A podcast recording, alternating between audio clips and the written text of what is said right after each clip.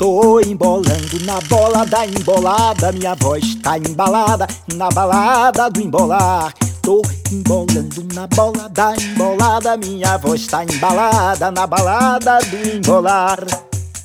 Velhas Rimas Novas é o nome do projeto contemplado pelo PROAC do Governo do Estado de São Paulo, por meio da Secretaria de Cultura e Economia Criativa, no edital de ações de incentivo à leitura. Durante os próximos dois meses, vocês poderão acompanhar as atividades do projeto, que será constituído de um ciclo de dez aulas sobre a poesia popular brasileira, três palestras e um conjunto de conversas em podcast com poetas, cancionetistas, cantadores, etc., que se expressam por meio de gêneros e modalidades presentes nesse ramo de poesia. Trata-se de uma poesia presente em todo o país, mas que tem, principalmente na região sertaneja do Nordeste brasileiro, um local de prática e cultivo contínuo. Boa tarde, gente, gente amiga, poetas, amantes da poesia, não poetas, não podem estar aqui conosco desamantes da poesia, né? Porque aí é demais também, né? E aí o seguinte, como sempre, eu vou solicitar ao convidado que se apresente, né? Mas antes eu vou dar para os que me escutam aqui algumas dicasinhas sobre o personagem, né? É, escreve cordel, escreve poesia, escreve peleja, é pelejista, né? escreve também quadrinhos, é quadrinista, é gravador, é desenhista e é cearense, né? que não fosse por nada é a terra do meu pai. então eu vou pedir ao meu querido amigo Clevison que então se apresente aqui, que conte aí o como é que ele se como é que ele se apresenta. Menino lá no sertão me banhava no riacho e brincava de vaqueiro para provar que era macho. No meu possante cavalo, que era feito de talo de carnaúba, seu moço, e ainda tinha uma boiada que era muito afamada, toda de gado de osso. Menino lá no sertão usava chapéu de couro, sonhava com vaquejada e com derriba de touro, entrava em mata fechada junto a toda meninada para caçar de baladeira e temendo a onça feroz não ficavam só de nós pois era grande a carreira. Quem foi menino nas brenhas sabe o valor do inverno, pois quando a chuva não vem, o sertão vira um inferno. Lá seca tão voraz mata plantas, animais, o cenário é de tristeza.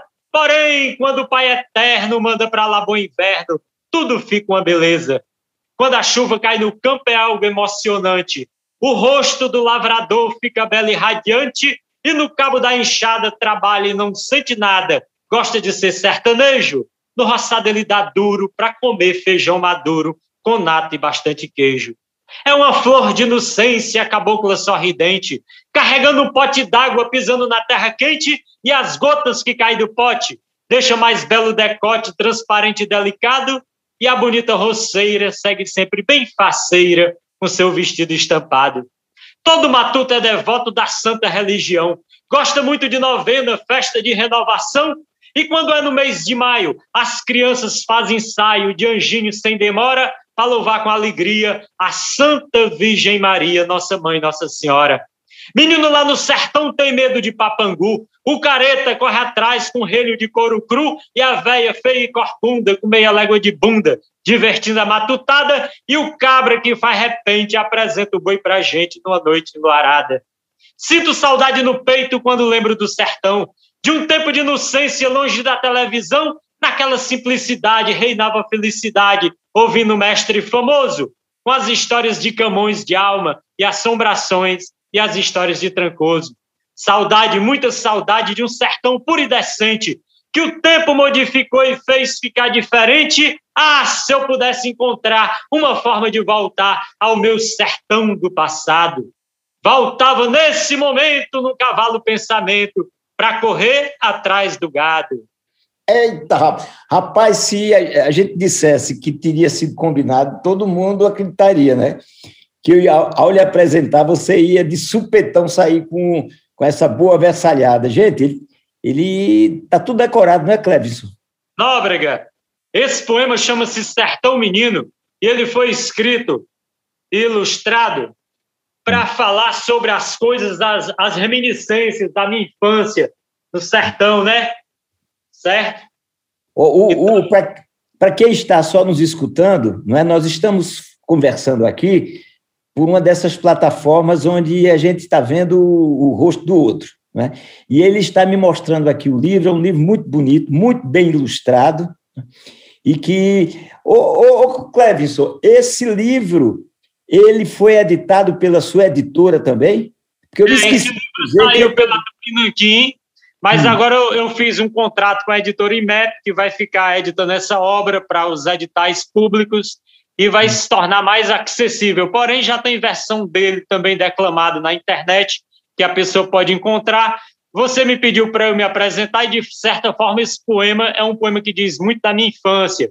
Fui uma criança rural, nascido na zona rural, por esse motivo eu falo alto, porque a casa mais próxima da nossa ficava a um quilômetro de distância, a gente não tinha muito como modular a voz, então todo mundo lá em casa fala gritando, não é? Então, é, nasci na zona rural do município de Quixeramobim, no Ceará, numa fazenda chamada Ouro Preto. Na verdade, o nome original é Toco Preto. Mas minha avó, como era muito preciosa e foi uma moça muito educada em colégio de freiras, achou por bem mudar o nome para Ouro Preto. Mas era toco, toco, um, um pedaço de uma árvore que você corta, depois toca fogo, faz aquela queimada para plantar a roça e fica aquele toco esturricado, e o apelido era Toco Preto. E a gente cresceu dessa forma, eram os meninos do Toco Preto, tá entendendo? Então, é, foi lá que nasceu eu, Arievaldo Viana, meu saudoso irmão poeta, também meus demais irmãos Itamar, Marcos e Altemar, que todos, de certa forma, trabalham com arte, porque o Altemar é restaurador, o Marcos é arquiteto e o Itamar é marceneiro, é, é, constrói casas, então todo mundo, de certa forma, lida com, com a arte. E o meu pai, que é agricultor até hoje, aos 80 anos de idade, continua plantando todo ano a rocinha dele, mas o passatempo preferido do meu pai, quando não está rezando, que na velhice o sujeito nada faz, a não ser uma igreja que visita. Mas se um dia encontrar a mulher bonita, ele troca Jesus por Barrabás. Ele sabe o que faz. Lembra logo o seu tempo de rapaz? Diz a ela, me ame, por favor. E a resposta que tem é, não, senhor, sua idade passou deste prosa. Mulher nova, bonita e carinhosa, faz o homem gemer sem sentir dor. Como dizia o, o Otacílio Batista, nessa belíssima estrofe gravada pelo Zé Ramalho, o meu pai, quando ele não está rezando, ele está falando das meninas, das mulheres, ou está lendo poesia. Ele lê compulsivamente e é um dos grandes, uma das grandes enciclopédias do mundo da poesia popular e da cantoria, porque ele sabe vários romances de cor. Inclusive, uma vez te mandei ele declamando Braz e Anália, eu te mandei uma gravação dele declamando Braz e Anália, porque nós fomos um dia a um restaurante aqui muito frequentado e ele começou a declamar um romance de 32 páginas do começo ao fim e as pessoas que estavam em volta ficaram extremamente curiosas, sem entender muito bem o que era aquilo que ele estava fazendo e aquela história tão longa e tão interessante que ele estava narrando, que na verdade é um romance do poeta paraibano radicado no Ceará, Joaquim Batista de Sena, né? Grande Joaquim Batista de Sena.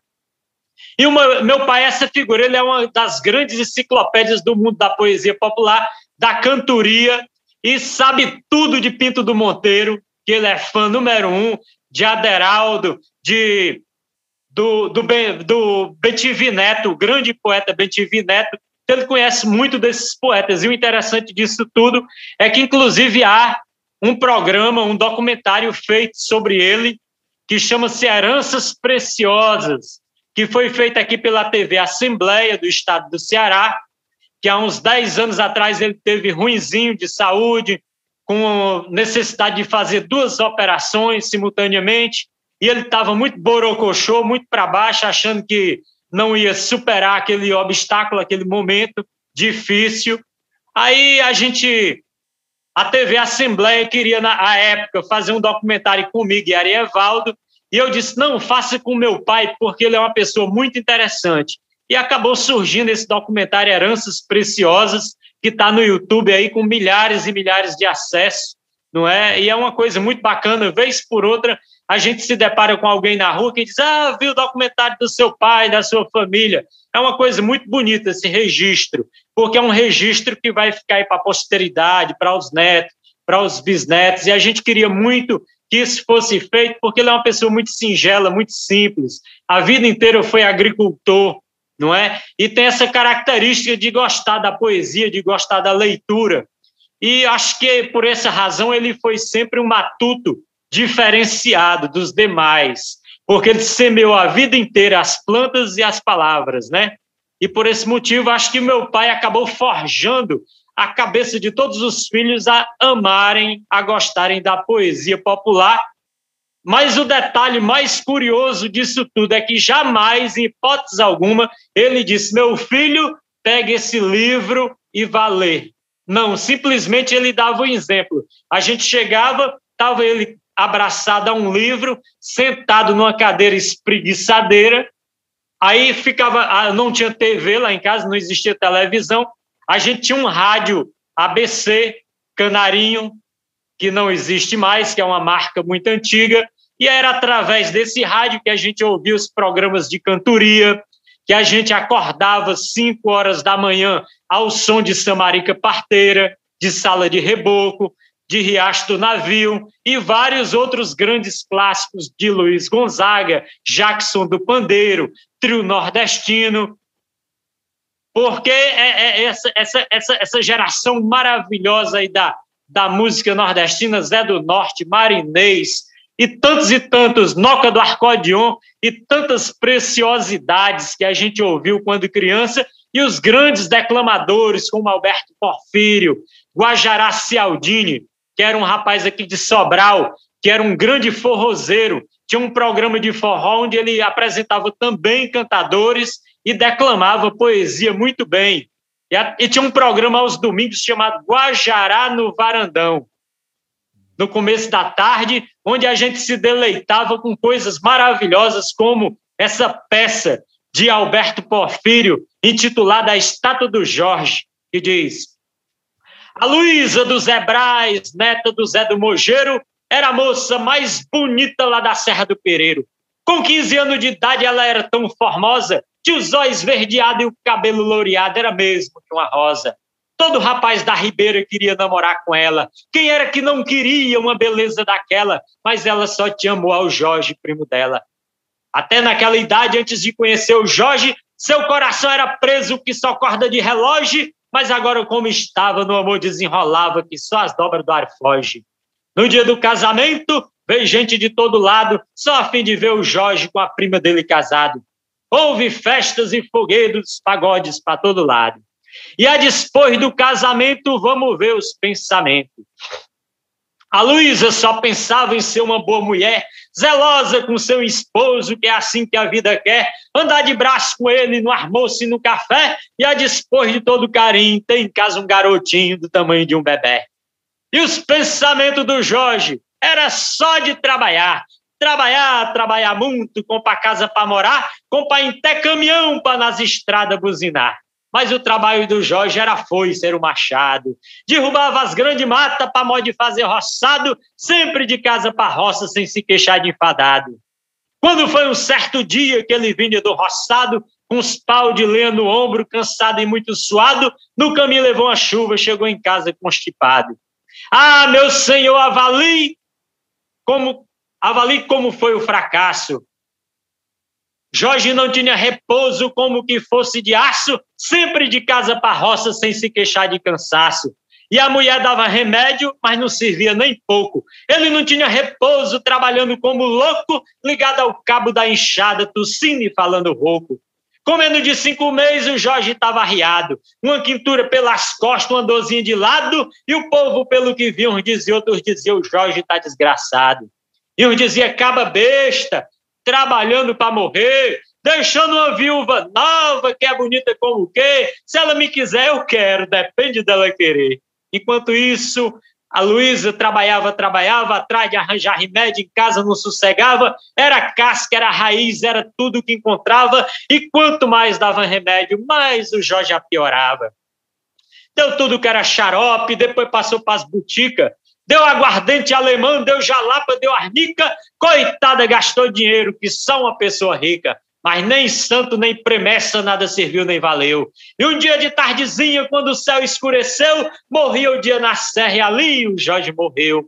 Ah, meu senhor, avalie como foi o sentimento da pobrezinha viúva com seis meses de casamento, ninguém podia fazê-la se consolar um momento. E se alguém dissesse para ela, você torna a se casar, ela dizia, não, não, vamos com agouro para lá, nessas faces que um homem nunca mais há de beijar na missa de sete dias, ela com o texto na mão, acabava de rezar e ficava riscando o chão, e ali as lágrimas dos olhos caíam de borbotão. Nesse tempo não havia máquina de tirar retrato, só havia quem fizesse das criaturas o formato, isso às vezes em falta, tinha quem fizesse estalta de pau cortado no mato. A Luísa contratou logo o melhor carpinteiro, pode esculpir uma estalta de um tronco de juazeiro, e o mestre, com todo alinho, fez o Jorge escritozinho do jeito do verdadeiro. Ela, quando a recebeu, ficou louca de contente. Ainda beijou o bruto como quem estava sem mente, o vestiu do mesmo jeito, deixando o Jorge perfeito, sem ter nada diferente. Ela aí mandou chamar o vigário para benzer, mas o padre respondeu que isso não podia ser. E o Jorge, mesmo pagão, levou para o quarto seu. E todo mundo me acredite que desse jeito se deu. E o povo, pelo que via, uns dizia, outros dizia, a viúva enlouqueceu. Mas agora, meu amigo, escute o que eu vou dizer. O tempo é quem gasta tudo, gasta mesmo sem se ver.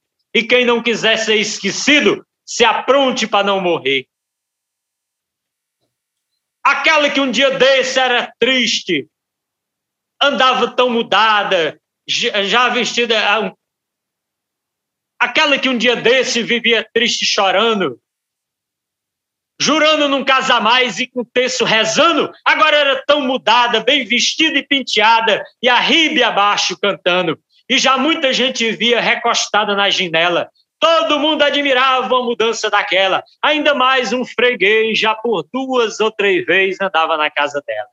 Um dia se observava a viúva agoniada chama, andando no corredor e chamando pela empregada, mas falando assim baixinho, com a voz pouco sonora: Empregada, empregada. E a moça disse: Senhora, passa depressa um café com o rapaz que está lá fora. A moça foi ao fogão, foi ao terreiro de dentro e depois voltou para a patroa e falou: Venha cá, venha, não tem lenha, não tem lenha não. A viúva olhou para a moça, olhou para dentro do quarto e as lembranças do passado. Nessa hora tudo foge. Esqueceu o desgraçado, esqueceu tudo na vida e com voz bem decidida disse a moça: Lasque o Jorge. A moça achou isso estranho e, com os olhos desse tamanho, perguntou: Isso se faz? Ela se virou para um lado e disse: Meta o machado, faça o café para o rapaz. Rapaz, agora eu fico impressionado, é, e aí pode entrar um pouco aí nessa questão da, da sua infância, porque você falou do. Quer dizer, já, já começou a falar da sua infância, mas como é que essa essa impregnação da poesia, porque você estava recitando aqui esses dois poemas que você declamou, né, não se diz, se diz declamar mais no, no sertão, não é? Isso. Estão decorados, né?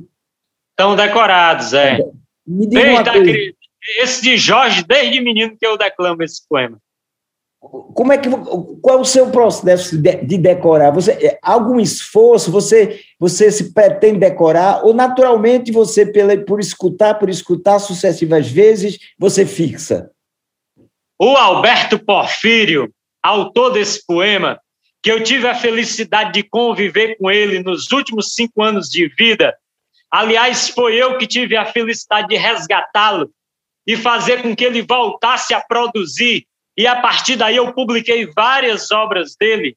Alberto dizia, Alberto era tão extraordinário, Nóbrega, que ele escreveu um livro com 100 sonetos, havia sofrido um derrame e escreveu um, havia e publicou um, um livro com 100 sonetos.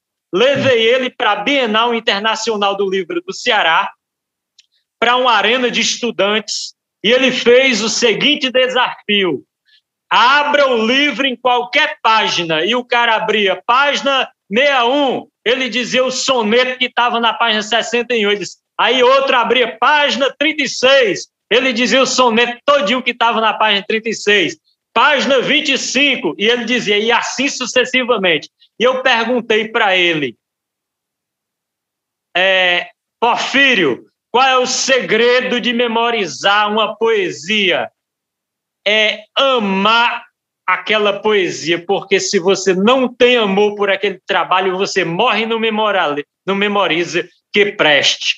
Aí um dia conversando com o mestre Chico Pedrosa Galvão, um gênio, um dos maiores nomes vivos da poesia popular do nosso país, perguntei, Chico, o que que a gente faz para aprender a plateia? Lógico que se eu fizer essa pergunta para você, que é o encantador da plateia, você dirá o que você pensa sobre isso. Mas a resposta de Chico me pareceu muito interessante. Ele disse: para você manter a plateia atenta ao que você faz, você tem que encantar a plateia logo nos três primeiros minutos e conquistá-la. Porque se você não fizer, você perdeu a viagem. Dificilmente aquelas pessoas continuarão acreditando, acreditando em você, certo? Você tem que chegar chegando, né? Como diz, como diz a juventude, né? Tem que chegar chegando, fazendo valer, né? Então eu penso que seja por aí.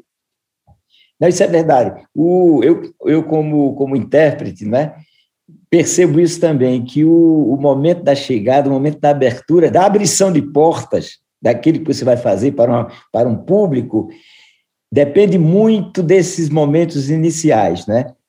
Há vezes, é claro que você não tem um arranque muito bom, mas aí você começa a tentar recuperar esse tempo perdido, como se numa viagem a gente, por algum motivo, o pneu estivesse estourado, o, quer dizer, de um carro o pneu tivesse estourado, e você tem de cumprir aquele caminho, aquela rota no, no tempo determinado.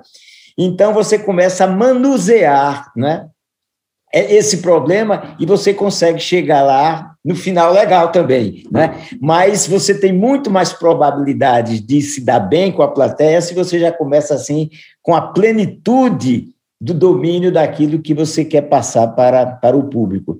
Mas olhe, rapaz, ouvindo você é, declamar é uma, é uma beleza, viu? Eu acho que o, o programa podia rolar todinho, o podcast, é o nome, velho. Podia rolar todinho só com você. O nome é gringo, né? é, é o nome que, que, que, na verdade, se, se ficou. Né? A, gente, a gente, infelizmente, nós brasileiros temos essa facilidade de, de trocar certas palavras que muito bem serviriam para dar nomes ao que nós fazemos, né? Mas, mas enfim, eu, eu quando eu escrevo, por exemplo, eu gosto muito de traduzir a palavra, por exemplo, link. Link eu habitualmente escrevo sem o K. Eu boto link, L-I-N-Q-U-E, né? Uhum. Porque eu não sei, é uma, é uma. Eu não posso nem dizer que é o correto ou não correto, mas é como eu me sinto bem, né? traduzindo para o português a, aquela palavra que, de, de, qualquer forma, entrou na nossa língua, né? Mas é interessante isso, Nóbrega, porque o, o Suassuna passou a vida inteira implicando com essas coisas e brigando com essas coisas, mas se a gente analisar, até a palavra folclore é, uma, é emprestada, né? É. Até a palavra folclore é emprestada. Por sinal, eu vou te contar um, um caos que, que aconteceu no dia do folclore. Fui hum. levado para uma cidade aqui próxima chamada Fortim para hum. fazer uma palestra sobre folclore, no dia do folclore. Aí teve um intervalo, né? Naquele evento e tal, e a moça veio e disse: Gente, agora nós vamos ter um coffee break. Aí eu disse: opa, opa, opa, que não sai ninguém, não sai ninguém do ambiente. Todo mundo permaneça sentado. Ficou todo mundo com os olhos esbugalhados, sem entender nada, visivelmente de olhos esbugalhados. Eu disse: olha, depois dessa palestra aqui, falando de Leandro Gomes de Barros, de José Pacheco da Rocha, chegada de Lampião no inferno, intriga do cachorro com o gato. Vocês ir comer esse tal de coffee break vai fazer mal. É melhor vocês saírem daqui para fazer, para merendar, tá entendendo? Para fazer uma merenda, um quebrar café. o jejum, quebrar o jejum, tá entendendo? Uma coisa desse é. tipo que, que é mais leve, né? É. Por aí, né? É, rapaz, é interessante, a gente precisa estudar melhor essa, essa incapacidade né, que o brasileiro tem de criar uns, umas barreirinhas né, para que a gente não seja tão, tão fácil de se, deixar é, tornar-se líquido, né? A gente parece uma parece que não tem aderência, mesmo parece que não falta. Se desfaz é... muito fácil das coisas, né? Abre mão muito fácil das coisas. Às vezes a gente tem uma palavra tão boa quanto aquela para descrever, mas prefere usar a palavra gringa, né? É, parece que falta ossatura. O, um escritor espanhol, o Namuno, e pelo menos é atribuído a ele, dizia que ele fazia uma relação do espanhol com o português e dizia que o português é, é, era, o, era uma língua sem ossos, era uma língua sem ossos, era uma linha muito carnosa, enquanto que o espanhol não. O espanhol era uma língua de, maior, de bastante ossatura. E isso é verdade, você veja como a gente tem uma, uma predisposição muito grande para, os, para as vogais, e que se expressa através, por exemplo, dos diminutivos. Né? Pedrinho, Joãozinho, até nos nomes que, que a gente dá um diminutivo aumentativo, ainda é uma diminuição vocálica, né? Pedrão, né? Grandão, mas o, o, o, a vogal ela tem esse caráter de ser sons mais líquidos, enquanto que o, o, a consonante é mais duro, mais pedroso. Você pega, por exemplo, é, leia uma palavra na língua alemã. No geral, a língua alemã tem sempre muito mais.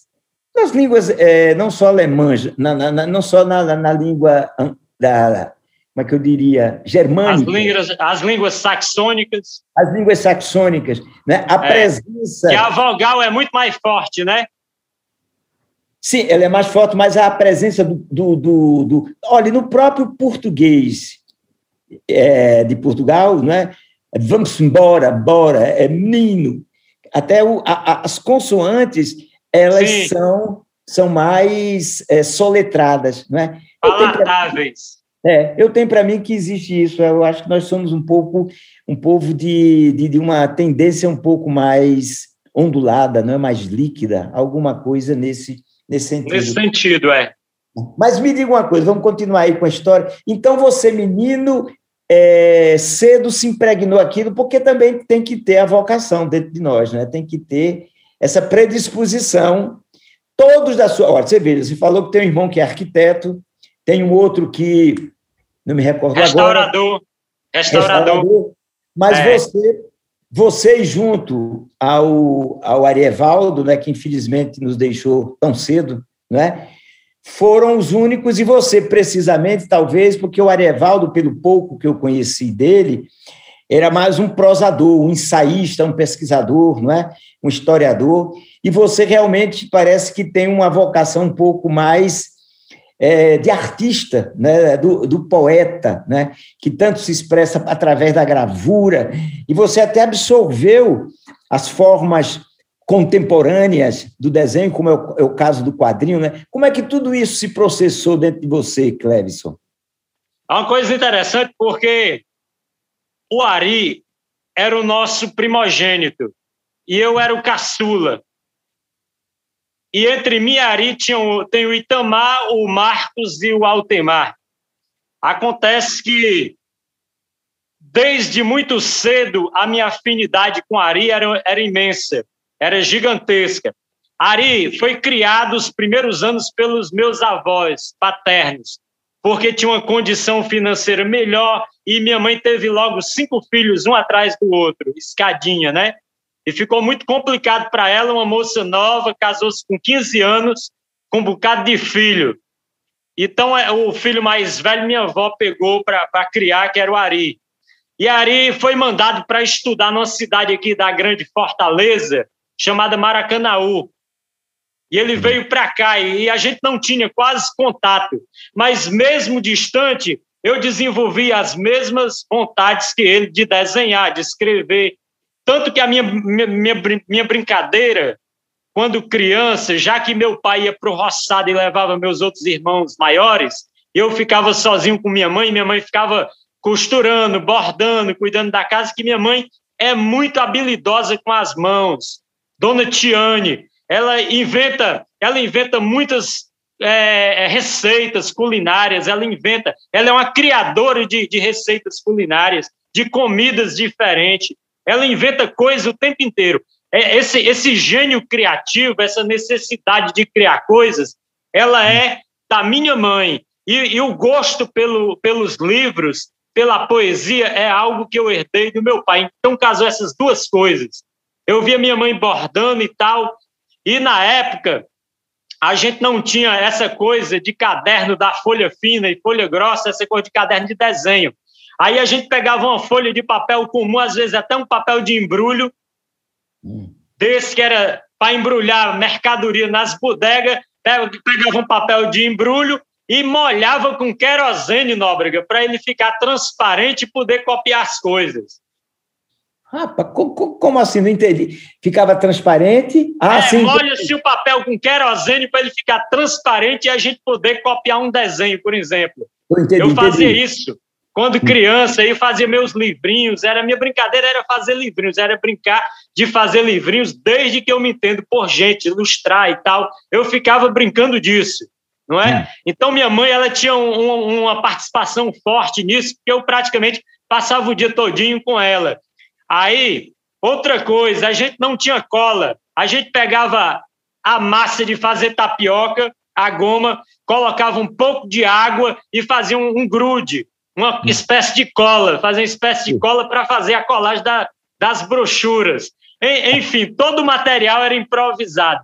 E daí vem essa coisa, essa vontade de fazer de fazer arte, de fazer cultura, e aprendi desde cedo a produzir arte sem dinheiro e sem recursos, inventando os próprios meios e os próprios recursos, né? O que, de certa forma, é, eu acho que às vezes a pessoa reclama, ah, eu não consigo fazer o trabalho porque eu não tenho dinheiro. Isso é a desculpa esfarrapada. Porque quando você quer fazer uma coisa bonita, você, por exemplo, vai para debaixo de uma árvore com a família grava um vídeo sem gastar nada, bota na internet é uma coisa esplendorosa. Difícil não é fazer arte, difícil é sobreviver com a arte, é viver dela, é pagar as contas. Mas agora, para fazer arte em si, ela não é tão caro assim fazer arte, certo? Porque a arte ela depende muito mais do fator criatividade do que propriamente dos materiais que você usa, não é? E é só uma maneira diferente de se expressar, né? Você pode se expressar com várias outras linguagens. O, o Clevison, eu também sei que você se dedica ao ensino, não é isso? Ah, como é que você faz essa, essa transposição? Ah, estou vendo, gente, uma apostila no reino, viagem ao, ao reino, reino encantado do cordel. Ao reino encantado do cordel. O livro acompanha a apostila. Tá.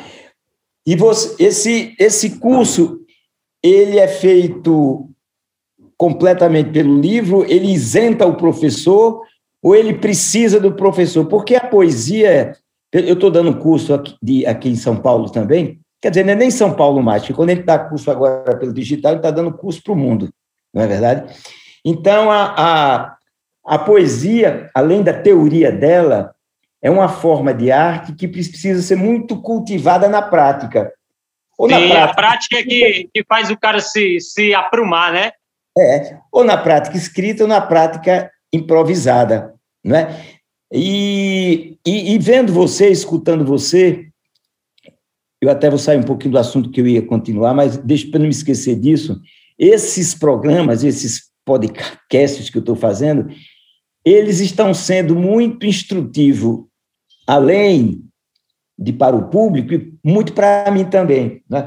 porque é uma coisa muito interessante o modo, a maneira como que a poesia se instala nas pessoas que na sua vida se dedicarão ou farão poesia. Né?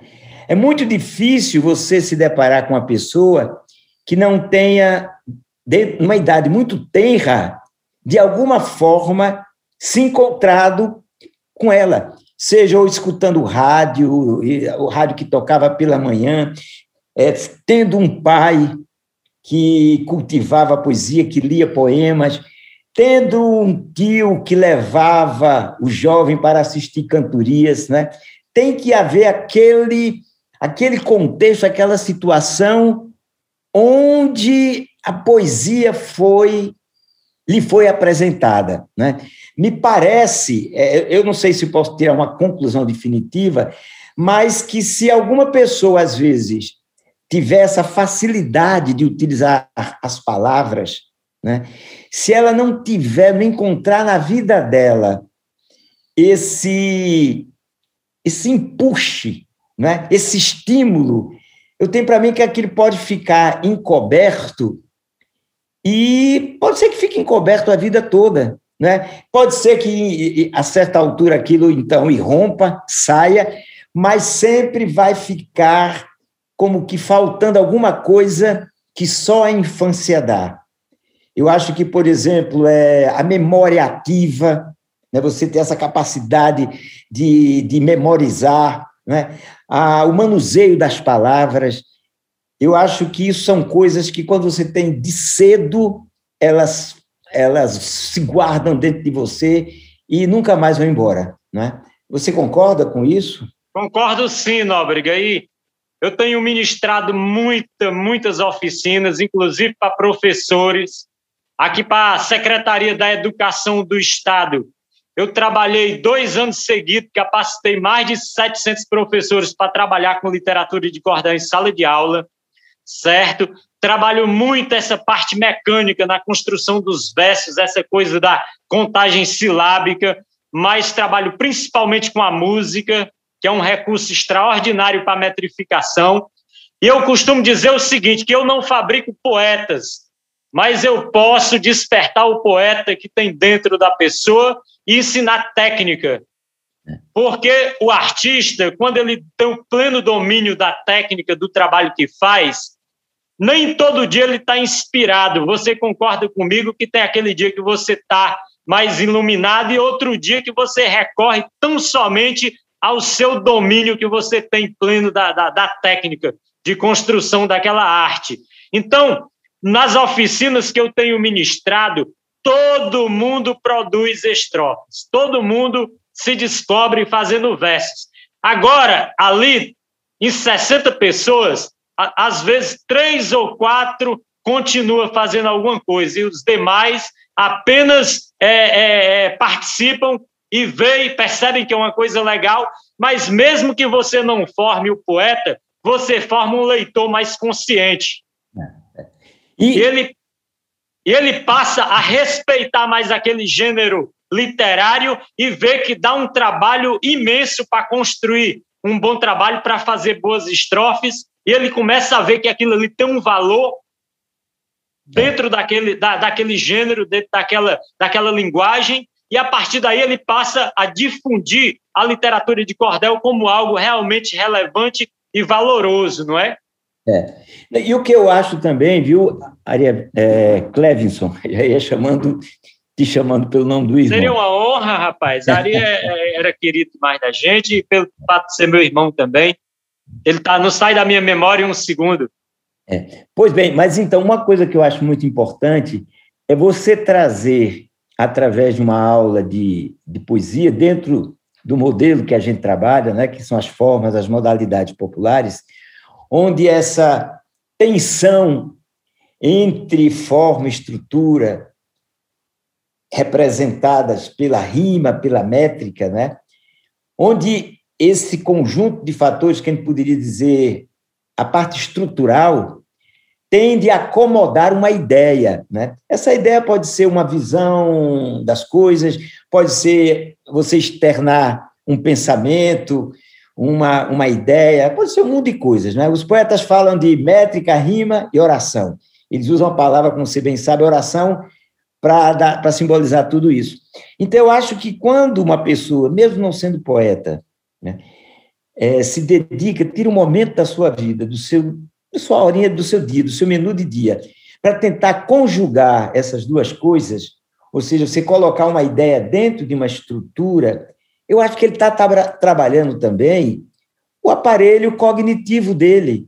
Ele está trabalhando é, procedimentos que a gente pode chamar de lúdicos, ele está brincando, mas essa brincadeira ele é muito importante, porque você juntar essas duas coisas, de certa forma, é o que, faz, é o que a gente faz quase em boa parte da vida da gente. A gente quer fazer uma coisa, mas olha, para fazer isso aqui, a gente tem que pensar duas vezes, porque não pode ser assim. Então, quer dizer, estrutura e transbordamento, ordem e desordem, razão e sentimento, estão sempre com a gente. Né? Então, você treinar isso através da poesia, eu acho que já já já já está dando ajuda para você vencer os desafios da vida, né? E digo isso mais em relação à música, você dominar um instrumento, por exemplo, é, comumente se fala que o violino, eu vi até uma história certa vez que os monges budistas começavam a estudar violino aos 80 anos de idade. Essa história me parece que é um pouco fantasiosa, né? Mas eu acho que a metáfora dela é muito interessante. Por quê? Porque o violino é um instrumento bastante difícil, porque ele não tem como o violão e o bandolim, o cavaquinho, o lugar onde você colocar os dedos. Você tem que colocar aqui por uma percepção intuitiva que você já mandou para sua cabeça. Né? E quanto mais você treina isso aqui, mais você está tá sensibilizando o seu aparato de de cognição. Você está treinando sua cabeça. Né? Então, uma pessoa de 80 anos pegar uma coisa tão difícil como o violino para treinar os dedos, aquilo tem um sentido, ou seja, você está prolongando, de certa forma, ou tentando prorrogar a forma de você aprender ou apreender o mundo. Né? Mas o, entrevistado, você não quero falar muito, mas eu só queria apenas é, não deixar passar isso que essa questão da gente ensinar poesia também, é como você falou, não é para ensinar a poeta. O poeta já vem com ele. Agora, a gente pode ajudar a ele trabalhar tecnicamente melhor e ajudar as pessoas a, pelo menos, trabalharem o lúdico de fazer arte.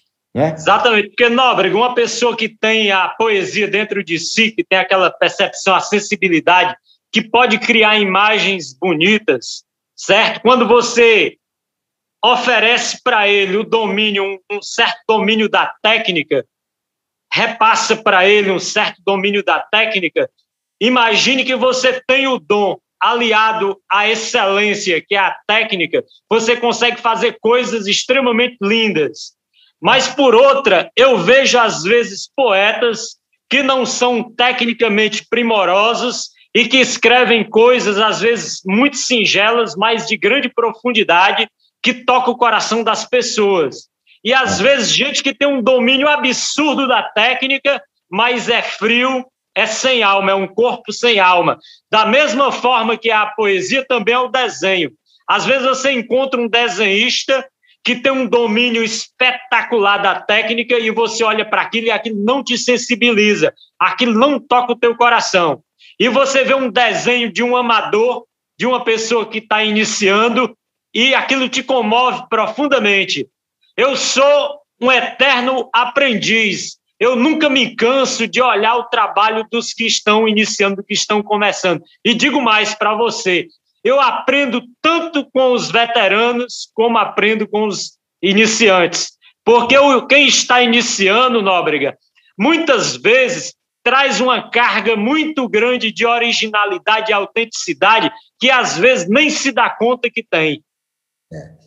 E, e, depois, e depois o seguinte, quando a gente então se está na frente de, uma, de, de um grupo de pessoas para ensinar, a gente sempre se depara com pequenos desafios, né? Com pequenos é, com, com situações que, por mais que a gente saiba, domine o todo da questão, a gente, Ih, velho, isso eu não pensei, esse, isso é uma. Como é, como é que eu resolvo isso? Né? Então, se a gente é um amante da sabedoria, se a gente quer sempre aprender, aquilo é um momento especial, né? Porque é um, momento, gente, é um momento em que a gente vai aprender algo de novo. Né? O artista, eu não sei se você há de concordar comigo, mas o artista ele acaba sendo um pequeno inventor, porque a gente está sempre procurando soluções para os problemas, que a gente se depara com situações que a gente não esperava. O inesperado faz parte do cotidiano da gente. Então, todo dia a gente tem que procurar soluções para resolver coisas. Então, eu é. vejo a arte assim, o artista ele não deixa de ser um, um.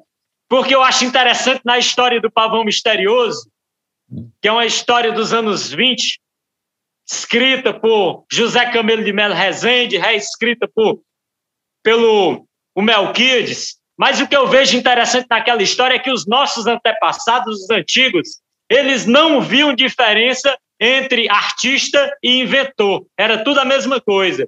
Tanto que o Edmundo, que é o inventor que criou o pavão misterioso, ele é chamado de artista da história. Você entende? Como a raiz da palavra acaba por ter a, a, a mesma importância, a mesma função, né? Não é, é. interessante isso? Você pega, e não é só na história do pavão misterioso, vários textos antigos apontam os inventores como artistas, né? É, o, o, o, grande artista é o inventor, né? Tá sempre. É. E, e, traz um pouco uma dimensão para a arte que às vezes as pessoas. E, velho, não é bem assim. Traz um pouco a questão da ciência, né? A Sim. gente demonizou muito a palavra ciência, como se a palavra ciência brigasse com a palavra poesia, né?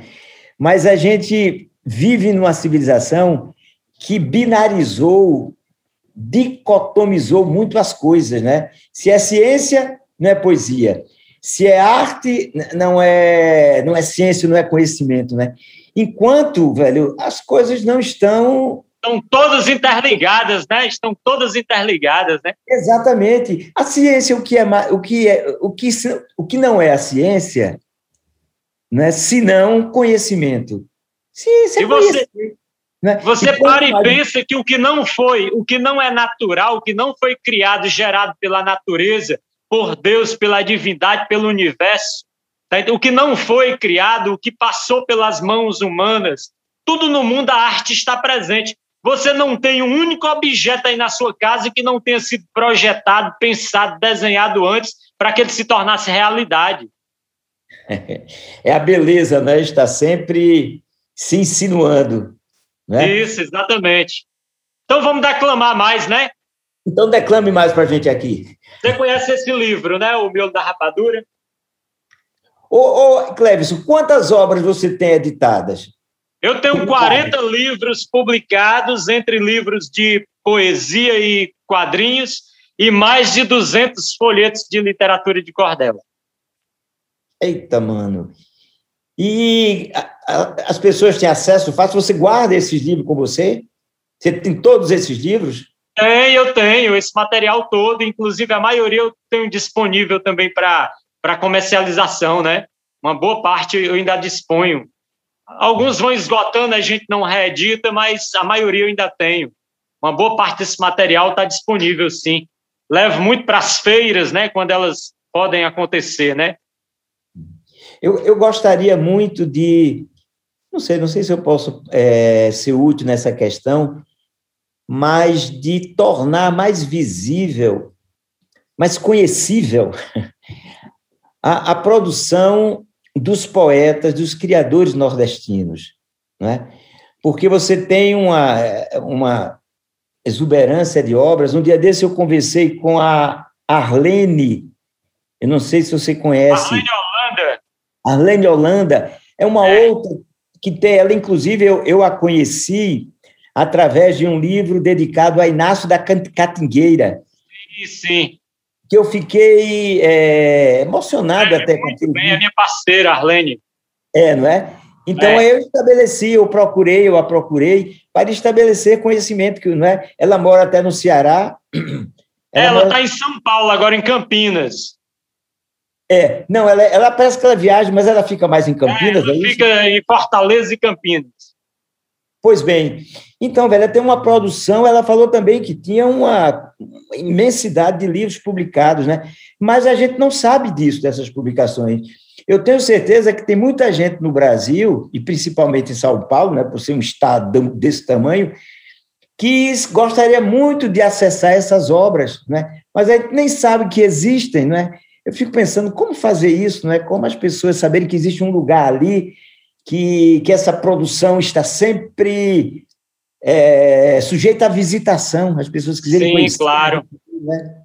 Mas, Nóbrega, as obras da Arlene Holanda, as minhas do Marco Aurélio, de Moreira de Acopiara, de Costa Sena, e muitos outros poetas que militam nessa área, a gente ainda tem a felicidade de ter uma boa parte desse material também publicado por grandes editoras, como Nova Alexandria, como a Edra, a Global, Globo, Edelbra e muitas outras editoras que têm publicado o trabalho da gente. Tanto se você colocar na internet, boa parte desses livros você pode adquirir também na estante virtual, nesses sites onde, onde se, compra, se compram livros, né? Você pode adquirir coisas, né? Desses Não. autores que você mencionou. Não, Clebson, adquirir a gente até pode, mas o problema é anterior. É a gente saber que eles existem. Ah, com certeza. Isso é um problema, porque o país é continental. Tanto, todo dia eu descubro artistas maravilhosos que eu nem conhecia. Como é o caso do Manuel Cavalcante, rapaz, que eu não conhecia. Que poeta extraordinário. Você então, teve ele... a felicidade de entrevistá-lo aí no podcast. Acabei de assistir. Pronto, ele tem, ele tem, é um menino que tem pouco mais de 30 anos. Pois é, ele faz de 10 livros. Uma obra lá de Pau dos Ferros, você achou até curioso o nome da, da cidade dele, mas a cidade onde ele vive é um polo onde tem muitos festivais de cantadores, é uma região muito rica, porque fica próximo ali de Limoeiro do Norte, aquela já no Ceará, fica próximo do Ceará. Então os, os irmãos batistas transitavam muito por ali, né, os grandes cantadores, e de certa forma tem uma tradição de poesia popular naquela região dele, o que tem contribuído muito né, para o surgimento de, de nomes, assim como ele, que, que me surpreendeu a qualidade do trabalho dele, a, a qualidade poética da obra dele. Né?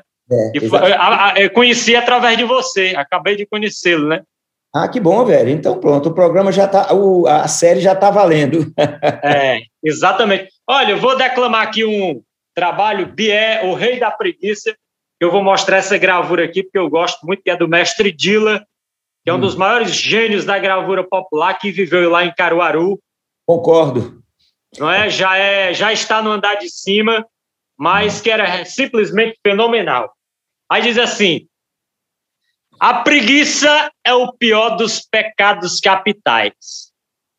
O homem vira uma mosca, piora de mais a mais. Cresci com meu pai dizendo: Meu filho, fique sabendo que quem mata um preguiçoso de fome tem lá no céu, das mãos de Deus, um troféu, um prêmio maravilhoso. Bié era um preguiçoso que tinha no meu sertão. Sua preguiça gigante causava grande impressão. Por viver desocupado, vivia morto, deitado numa fianga encardida e a mulher batalhando como louca, pelejando para garantir a vida. Só havia um serviço que com gosto ele fazia. Era o tal do nheco-nheco na sua mulher Luzia. Era levado da breca, de filho tinha uma reca, uma prole numerosa, e como todo preguiçoso era folgado e fogoso e achava a mulher dengosa. A meninada passava fome, privação e sede, enquanto nosso Bié roncava dentro da rede. Para trabalhar era morto, mas gostava de conforto, nem para comer levantava. Luzia sua consorte, se julgava uma sem sorte e todo dia brigava. Ah, tinha outra atividade que Bié fazia bem. Enfiar peido em cordão fazia como ninguém. Por não ter televisão, roncava com perfeição, vendo os grilos na parede. Aos filhos não dava exemplo, a preguiça era seu templo e seu reino, a sua rede. Houve ali um bom inverno que trouxe muita bonança, muita fartura para todos, renovando as esperanças. A água nas fontes jorravam e os peixinhos brincavam em barreiros e riachos, e dentre muitas farturas, ali as frutas maduras fazia peso nos cachos. Enquanto tudo ia bem para todos ali na roça, a miséria residia somente numa palhoça. Era a casa de Bié, sujeito de pouca fé na vida, em Deus e no céu, que para fazer um roçado ainda não tinha pegado em bornal foi-se chapéu. Todo o povo da Ribeira tinha pena de, da patroa, de Biel, preguiçoso, sofrendo com a prole à toa. E o vizinho, por pirraça, disse: larga essa desgraça e venha morar comigo.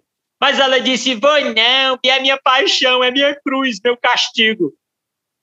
Você já viu mulher de preguiçoso para não ser apaixonada? Uma tarrafa novinha, tarrafa, para quem não sabe, é uma rede de pescar, né? Uma tarrafa novinha, um homem deu de presente. A Bié para que ele fosse pescar bem contente a mistura do almoço. Mas ele vendeu ao moço a rede de pescaria e o dinheiro que apurou, o desgraçado comprou mistura só para um dia. Depois voltou a passar a triste necessidade. E a mulher Deus do céu rogava por piedade. Por não ter mau coração, Bia deu a solução com a pobre foi compassivo. E disse assim: esposinha amada, já que eu não presto para nada, é melhor me enterrar vivo. A mulher desiludida achou boa a solução. Pensou e na vizinhança todos lhe deram razão. Marcaram então o velório com direito a foguetório, até terço foi rezado. Com excelência e festança, nosso morto encheu a pança antes de virar finado. Dois bêbados levavam a rede com o BS se balançando, porque os enterros de pobre eram feitos na rede, né? Dois é. bêbados levavam a rede com o BS se balançando. E Luzia vinha atrás com a família chorando. Bié estava até animado, estava até conformado em ganhar descanso eterno. O cortejo era uma comédia e Bié fazia a média vestido no negro terno. Em todo lugar que passava, mais e mais gente seguia. Para enterrar o morto-vivo, fez-se grande romaria. E um homem de bom coração rompeu toda a multidão para tentar dissuadi-lo daquela ideia tão pobre, mostrando o quanto era nobre, que lhe falar em sigilo. Naquele instante, Bié mandou parar o cortejo, tirou do bolso um embrulho de rapadura com queijo, fez a última refeição e disse para o cidadão: Fale bem alto e sem medo, que eu vou quebrar seu galho, pois sei que só dá trabalho isso de guardar segredo. Disse o homem: Eu vim aqui só pensando em lhe salvar. Tenho uma boa proposta, você não vai recusar. Escute com atenção, lhe dou todo esse feijão dessa roça aí em frente. Não vá para a sepultura, tenha uma vida segura, tenha uma vida decente. Bié pensou um pouquinho e não se fez de rogado. Perguntou ao cidadão: o amigo dá debulhado? Disse o homem já raivoso, falou para o preguiçoso: debulhe, meu camarada. Disse Bié resoluto, olhando o povo de luto: tá com enterro, negrada. Morta em vida foi Bié mas ganhou descanso eterno. Você muito preguiçoso, o cão não quis no inferno. E por um médio afamado já foi psicografado, me disseram, não garanto, que na sagrada mansão ao bom Deus pediu perdão e o danado virou santo. Você, eu estava me lembrando do, da farsa da boa preguiça de Ariano. A farsa da boa preguiça que você interpretou, né? É, que é o caso de um preguiçoso, só que as, as histórias caminham em sentidos diferentes, né? No final, o, o, o preguiçoso lá se dá bem. Ô, Clevison, eu acho que tá, tá, tá na hora da gente fechar Só finalizando, a... Nóbrega, o Bié, na verdade, era um amigo do meu pai, isso de fato aconteceu. O cara comprou a rede de pescaria, deu para ele, ia pescar no rio, porque estava cheio, o rio tinha muito peixe. Ele vendeu por 15 reais e voltou para se deitar novamente. Comprou a mistura do almoço e voltou para se deitar, entendeu? É, vai ter sempre esse tipo de gente né, no meio do mundo, né? e de preguiçoso tem duas bem curtinhas. Um é assim, conselho de mãe. Sebastião, meu filho, vá para o sul. Já pelo que estou sabendo, uma comadre me falou que o dinheiro está correndo. E o filho preguiçoso falou na maior canseira: Ah, mãe, se aqui parado eu não pego, quanto mais lá na carreira. um baianinho deitado na rede se espreguiçando pergunta com voz cansada para a mãe que está descansando: Ô, oh, mãinha, A senhora tem remédio para picada de cobra? E a mãe tomando um susto, pergunta o que aconteceu. Não vá dizer, meu filhinho, que a cascavel lhe mordeu. Traga o remédio, mãe, que tô pedindo pra ti. Morder mesmo não mordeu, mas ela vem bem ali. são seus esses, esses, versos? Não, são todos meus, essa, essa, essa safra da preguiça. seu amigo velho, rapaz, foi um prazer enorme conversar com você, viu? Ah, eu espero também que você escute os demais, você vai perceber. Com certeza. A heterogeneidade dos poetas, né, o que mostra o frescor, né, a riqueza né, dos poetas do Brasil, principalmente daqueles que se dedicam a essa poesia que eu chamo rimada, né? alguns chamam tradicional, mas é a poesia rimada com tantas vertentes, tá bom? E aqui, olha, eu queria muito ver se dou um pulo. Opa, muito bem. Sabe quem é? Estou vendo a foto aí, Jackson do Pandeiro, não é isso? Jackson do Pandeiro, é. Pronto, exatamente. Né? Então é. eu vou ver se, inclusive, eu dou um pulo aí pela, pela região lá do seu pai, né? Que bom se eu pudesse, em algum momento, conversar com ele, né? Sim, é. meu amigo, a gente marca, combina, deixa essa pandemia arrefecer é. aí. Lá para o final do ano, se você quiser vir, já vai dar certo. Por sinal, agora no, no dia 15, eu já vou tomar minha primeira dose, né? Porque hum. a vacinação aqui já está atingindo as pessoas de 58 a 42 anos, né? Já chegou nessa faixa etária, né? Que foi um avanço muito grande. Que aqui o estado do Ceará a gente tem tido muita sorte, viu, Nóbrega? que a gente tem tido bons governadores ao longo da história, né? Realmente comprometidos com a população, isso tem feito uma diferença muito grande para o estado da gente estar tá numa rota de, de crescimento constante, né? Nós temos um bom secretário da Cultura, que é o Fabiano, também uma pessoa muito comprometida, é, que faz o possível para as coisas darem certo, né? É, é. É, estou de parabéns, sim, viu? Olhe, e vamos torcer né, para que as coisas, para que pelo menos aí, no, não digo num futuro de curtíssimo prazo, mas de médio prazo, a gente possa se encontrar né, para. É tomar as atividades, né, as feiras, os eventos, né? É, exatamente, viu? E vamos fazer o seguinte: é, vamos fazer o seguinte, é, vamos conversar depois né, sobre a sua presença aqui, quem sabe, no, no, no Instituto Brincante viu? Através de curso, através de oficina, porque o que você tem para nos apresentar é muito precioso, tá certo?